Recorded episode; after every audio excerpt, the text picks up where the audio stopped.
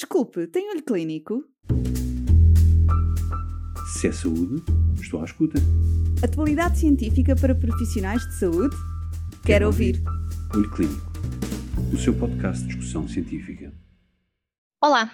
No novo episódio de Olho Clínico sobre VIH, vamos debruçar-nos sobre o papel dos profissionais de saúde. Todos conhecemos bem o seu papel no tratamento e prevenção da infecção por VIH, mas como podem atuar no combate ao estigma e discriminação das pessoas que vivem com VIH? Convidámos Ana Duarte e Andreia Ferreira, representantes da Ser Mais, a Associação Portuguesa para a Prevenção e Desafio à SIDA, para nos falarem dos serviços e projetos que põem em prática no combate à pandemia do estigma e discriminação, como o Centro de Antidiscriminação e o Estudo Stigma Index. Vai valer a pena ficar por aí. Olá, sejam muito bem-vindas.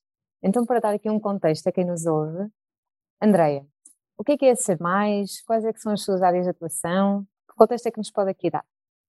Olá Inês, uh, então a Ser Mais é uma organização de base comunitária que está sediada em Cascais e existe já há 23 anos e tem vindo a crescer a vários níveis, mas a gênese uh, da, sua, da sua intervenção, portanto é uma, é uma esqueci-me de dizer, isto é importante, é uma instituição que intervém na área do VIH e das hepatites virais e uh, a sua gente cresceu isto ao longo destes mais de 20 anos com a, com a área do chamado o apoio psicossocial, ou seja, sempre com o objetivo de melhorar a qualidade de vida das pessoas que vivem com a infecção, eh, esta área, esta vertente da associação desdobra-se no muito conhecido e tradicional nome das nomenclaturas do apoio social, do apoio psicológico, do apoio domiciliário e mais recentemente nos últimos anos da terapia ocupacional.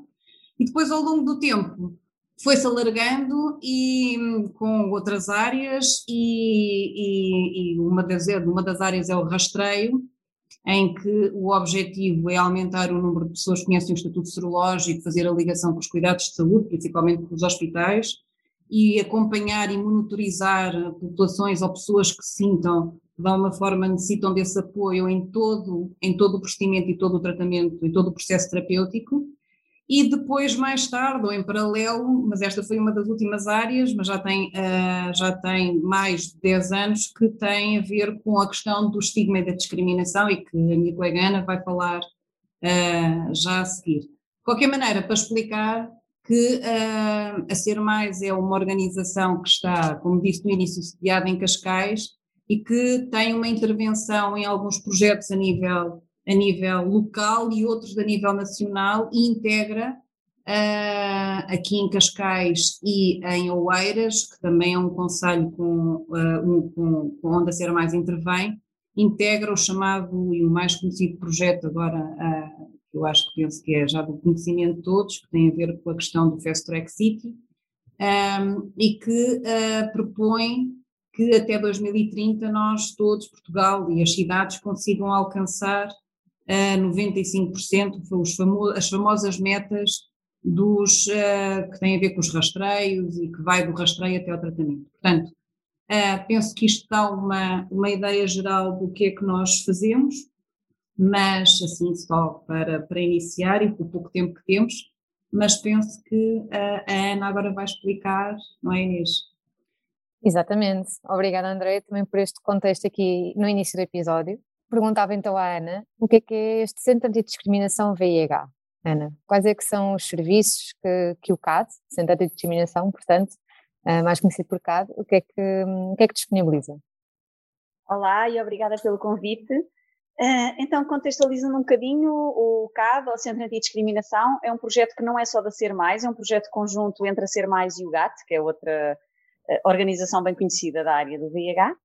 E surgiu exatamente por percebermos que atualmente o grande problema da vida do dia a dia das pessoas se centra efetivamente não tanto na parte física, que está já muito bem controlada pela excelente medicação que temos atualmente, mas de facto na parte do impacto, eh, tanto internamente pelo estigma interno, como depois externamente pela parte do impacto social, pela parte da discriminação, eh, que esta infecção ainda tem.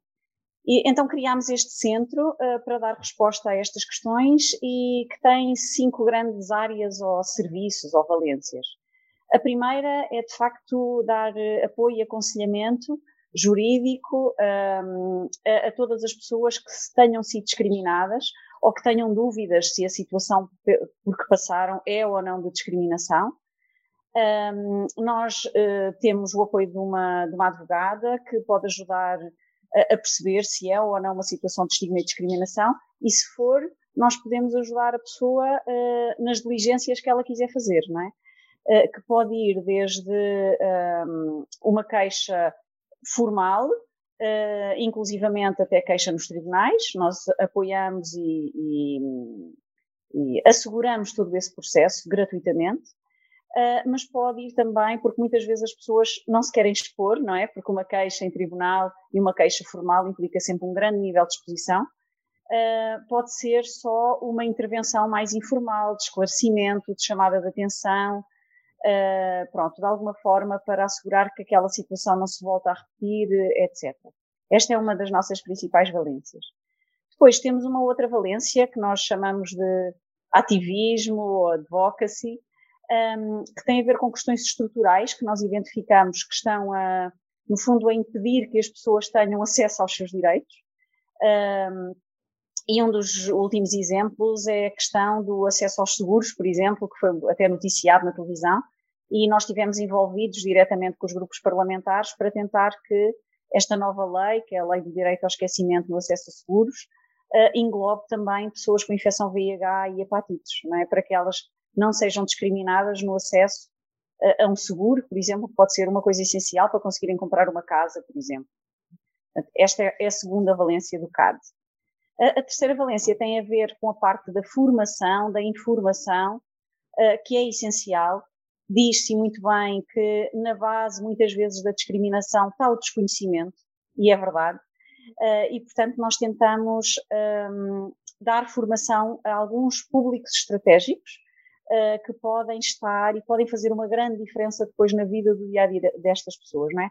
tanto às próprias pessoas que vivem com VIH, para conhecerem melhor os seus direitos, para saberem como exercê-los, eh, mas também a entidades empregadoras, para que não discriminem pessoas com VIH ao seu serviço, seja na admissão, seja depois eh, no decorrer das carreiras profissionais, eh, seja a profissionais de saúde. Nós fazemos uma série de formações para profissionais de saúde, em que abrangemos tanto a parte mais científica da atualização uh, da infecção VIH, colaboramos sempre com médicos infecciologistas desta área, mas abrangemos também depois a parte dos direitos, da ética, da confidencialidade, etc., eh, que são também questões muito importantes, não é? Que estão, que estão aqui na base da vida destas pessoas.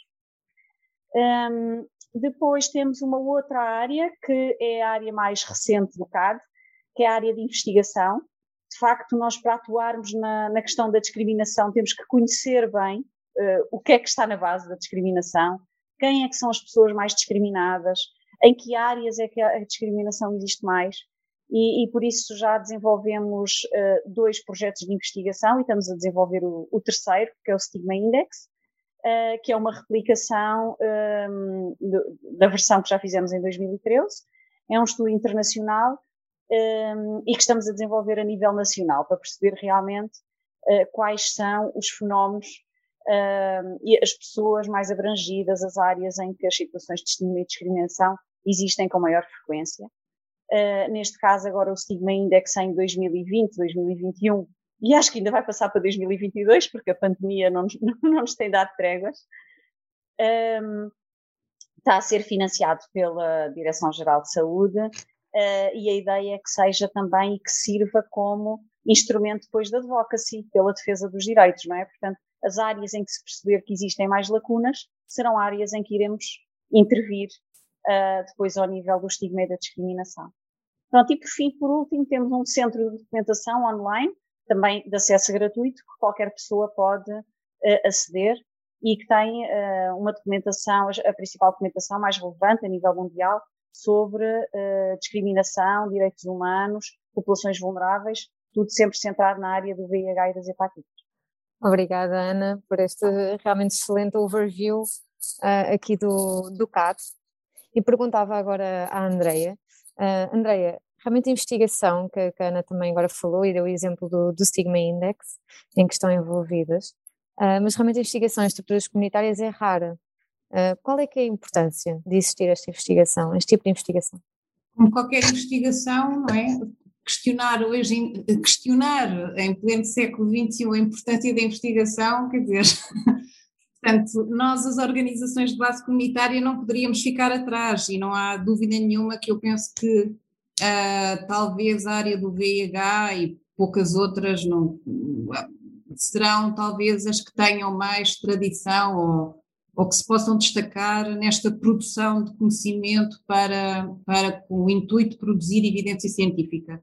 E a Ser Mais realmente tem nos últimos anos, e principalmente com aquilo que a Ana, com o primeiro estudo em 2013 realizado aqui na Ser Mais em parceria com o GAT, e que a Ana já falou, que tem a ver com o Stigma, o Stigma Index, e que foi, está a ser replicado exatamente agora em 2021, mas em 2015 fizemos o Respect Portugal, que é exatamente também uma parceria internacional e que foi feito com, com, os centros de saúde, com o agrupamento de centros de saúde e que também teve muito impacto, e muitos outros têm a ver com a questão da produção de papers que nós realizamos atualmente com a Direção-Geral Direção dos Serviços Prisionais, com as equipas de divisão de comportamentos aditivos um, e com a Associação Nacional de Farmácias, foram tudo estudos que foram, que foram realizados e que produziu uh, muito, muito conhecimento e que nos ajuda a entender principalmente como, quais os determinantes de, das infecções e principalmente como é que uh, nos podem ajudar a nós, organizações,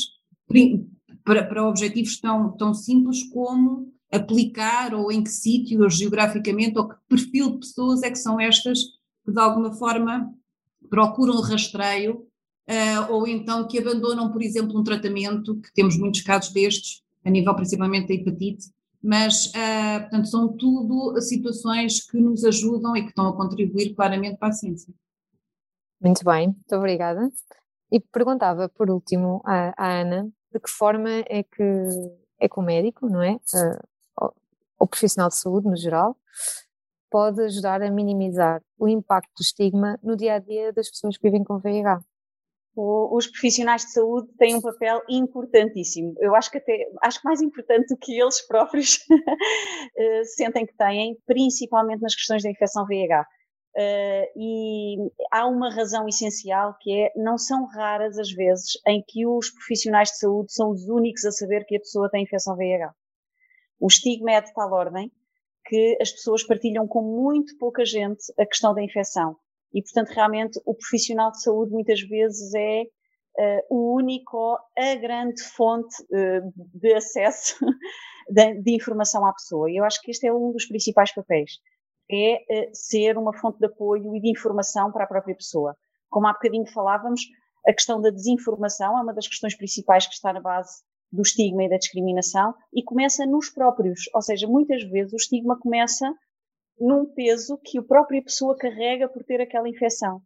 E o poder falar sobre isto com o profissional de saúde e poder ouvir do outro lado a desmistificação, que realmente o VIH hoje em dia acontece a qualquer pessoa, não é uma coisa só uh, daqueles grupos de risco, não tem que estar ligado uh, aos maus comportamentos, entre aspas, não é? Porque se associava muito e ainda está muito presente na cabeça das pessoas uh, que o VIH é quase uma.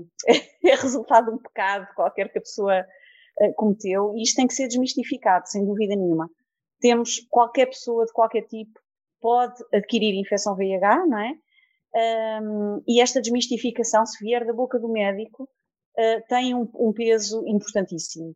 a questão da informação, a atualização da informação, por exemplo, tivemos há relativamente pouco tempo, pouco tempo que já tem uns anos, não é? A informação do I igual a I, do indetetável igual a intransmissível, esta informação é de uma importância brutal para a desmistificação uh, e a diminuição do estigma e da discriminação por parte da própria pessoa. Portanto, toda esta passagem de informação é um papel importantíssimo que o médico, os enfermeiros podem ter no contacto com as pessoas. Mas pode ir além disto, ou seja, pode, sempre que veem uma situação uh, a acontecer, que às vezes acontece por colegas ou por pessoas que possam estar menos informadas, é poder uh, falar com essas pessoas, esclarecer, contribuir para a desmistificação uh, das crenças erradas, dos mitos que, que continuam a existir e existem também por parte de profissionais de saúde, principalmente os profissionais de saúde que não estão ligados e, e, que não tratam pessoas com infecção VIH, não é? uh, e sempre que acontecem estas situações e situações mais graves, não só esclarecer, mas como denunciar, porque muitas vezes quando não se denunciam as situações, acabamos por estar a ser complacentes com ela, não é? Uh, e, e é, é, é, mesmo importante uh, poder-se saber onde é que as situações existem para se poder atuar. E muitas vezes a atuação não tem que ser uh, litigiosa, quer dizer, a atuação pode ser de esclarecer, de informar, de atuar na mudança de regulamentos, às vezes que já estão uh, muito desatualizados, porque são regulamentos que já vêm de há 30 ou 40 anos atrás, uh, continuamos a assistir, existem ainda alguns sítios onde continuam a haver aqueles regulamentos em que as pessoas que têm infecção VIH ficam para o fim da lista uh, na realização de exames mais invasivos ou na realização de operações, etc. E são procedimentos que hoje em dia de facto já não se justificam e que podem ser alterados desde que as situações sejam faladas, sejam uh, denunciadas de alguma forma para poder haver aqui uma mudança de atuação. Se calhar colocava uma última pergunta, se concordarem. Gostava de perguntar a questão aqui à Ana, no, no, neste seguimento uh, deste, deste, papel que realmente os profissionais de saúde têm, os profissionais de saúde podem também fazer uma denúncia, certo? Podem e devem, tanto, os, tanto para o CAD como para qualquer outra entidade, mas podem recorrer a nós, ao CAD, um, naquela área de apoio a, a pessoas que são uh, alvo de discriminação, nós não apoiamos só as pessoas, uh, apoiamos e esclarecemos pessoas, entidades, profissionais, familiares, uh, portanto, qualquer pessoa pode nos ligar ou mandar um e-mail a expor a situação e, e nós tentamos atuar também na medida em que a pessoa queira ou não que a gente atue.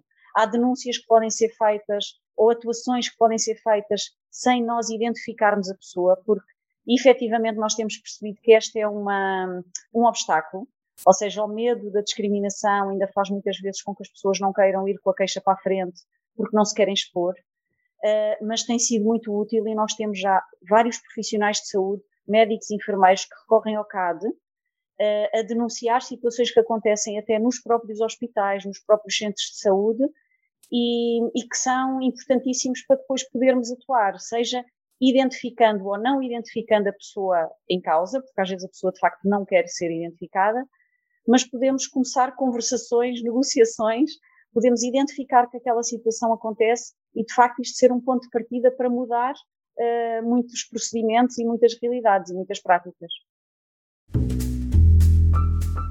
Se é saúde, estou à escuta. Atualidade científica para profissionais de saúde? Quero, Quero ouvir. ouvir. Olho Clínico, o seu podcast de discussão científica.